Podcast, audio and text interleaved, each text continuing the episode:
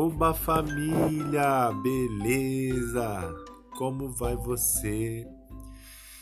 E aí, continuamos com Green, do começo ao fim.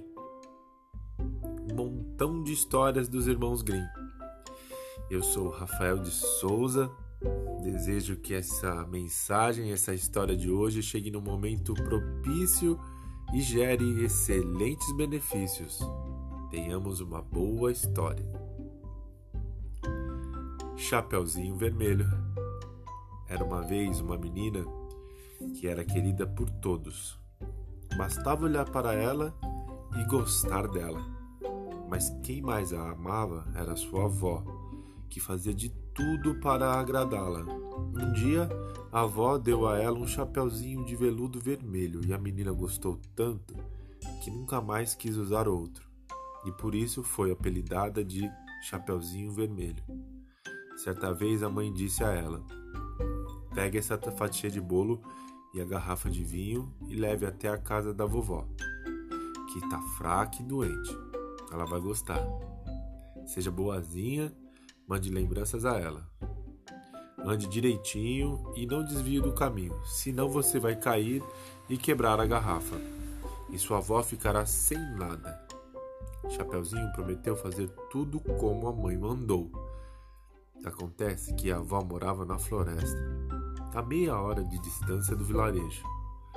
Ao chegar à floresta, Chapeuzinho encontrou o lobo, mas não tinha ideia de que se tratava de um animal perigoso e não teve medo. Bom dia, Chapeuzinho Vermelho. Bom dia, Lobo. Para onde vai tão cedo, Chapeuzinho Vermelho? Para casa da minha avó. O que está levando em seu avental? A vovó está doente e fraca. Então vou levar para ela um bolo que fizemos ontem e vinho. Isso deve deixá-la mais forte. Chapeuzinho, onde mora sua avó?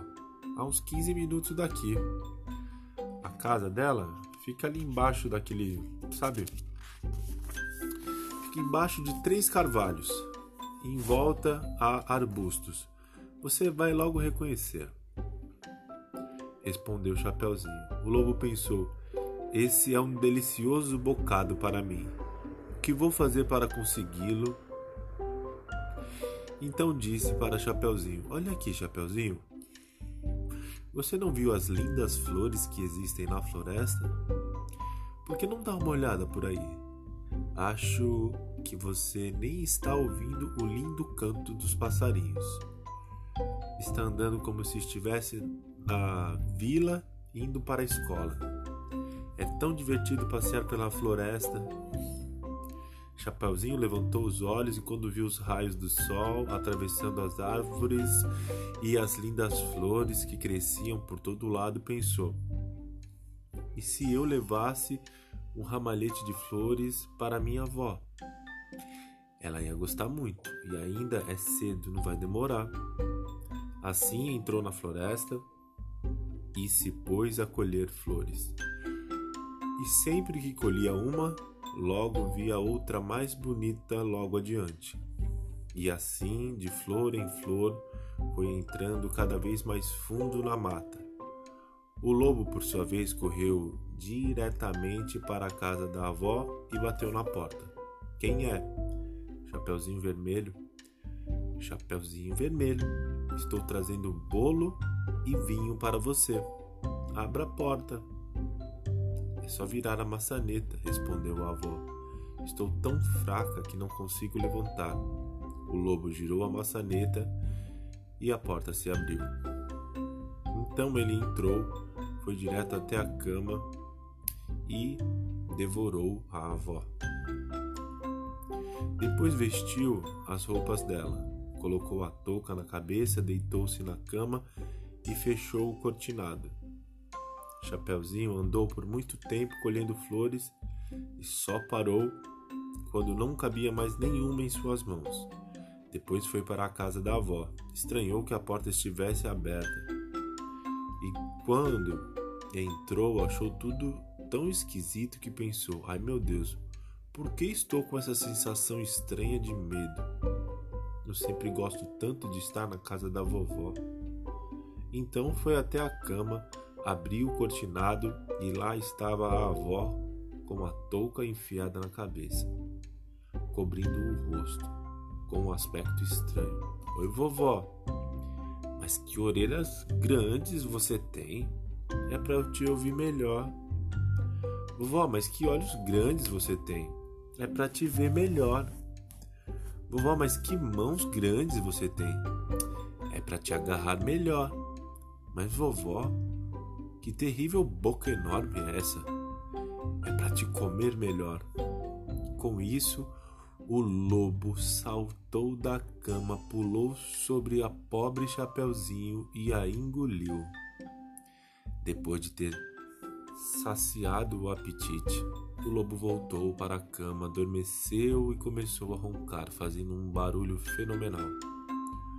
Um caçador, que naquele momento estava passando em frente à casa, ouviu o barulho e pensou: Como pode uma velhinha roncar desse jeito?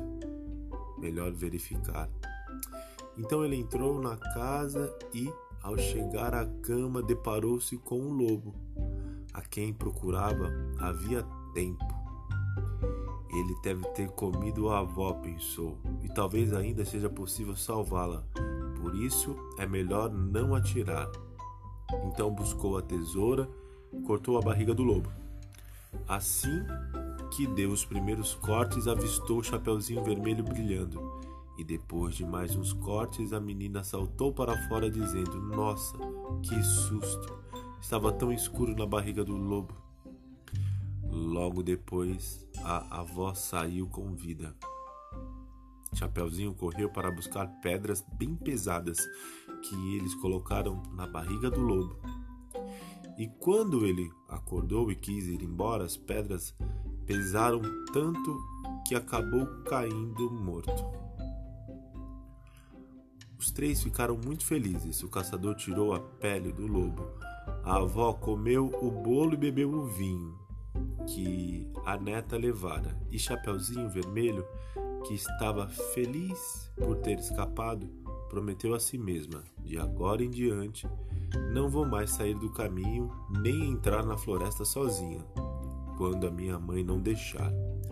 Também se conta que, quando o Chapeuzinho Vermelho foi novamente levar bolo para a avó, outro lobo falou com ela e tentou fazer como com que se desviasse do caminho, mas Chapeuzinho Vermelho se cuidou, seguiu seu caminho sem se desviar e contou à avó que havia encontrado um lobo, que ele a havia cumprimentado, mas que olhara para ela com olhos malvados.